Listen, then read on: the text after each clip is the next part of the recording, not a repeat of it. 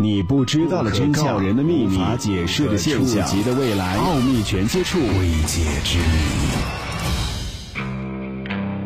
欢迎收听《奥秘全接触之未解之谜》，我是肖峰。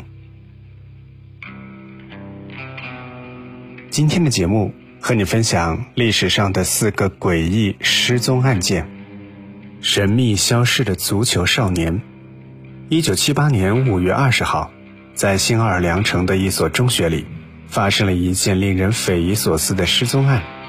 当时操场上正在举办一场足球赛，老师正在教孩子们踢球。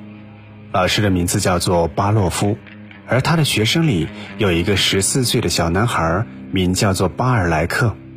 巴尔莱克按照老师所教的一脚射门，球进门的那一刻，巴尔莱克高兴地跳了起来。然而，这个少年并没有落地，直接消失在人们的视线当中，不知所踪。一战中消失的英国军队。一九一五年十二月，英国与土耳其发生战争，英军准备进攻土耳其军事重地加拉波利亚半岛，而执行任务的就是英军第四军团。随着战斗的进行，英军一部分士兵。攻占了山高点，于是他们举旗欢呼。正在这个时候，天降淡红色云雾覆盖山顶，而当云雾散去，交战双方惊喜地发现，这些登上山顶的英军却都不见了踪影。埃及消失的飞车党。上个世纪七十年代，在埃及首都开罗郊区发生了一起汽车和人突然失踪的怪事。当时有五个人正在练习飞车绝技，轮到其中一个叫做布穆尼的年轻人时，怪事发生了，人和车突然消失，连轮胎走过的痕迹也不见了。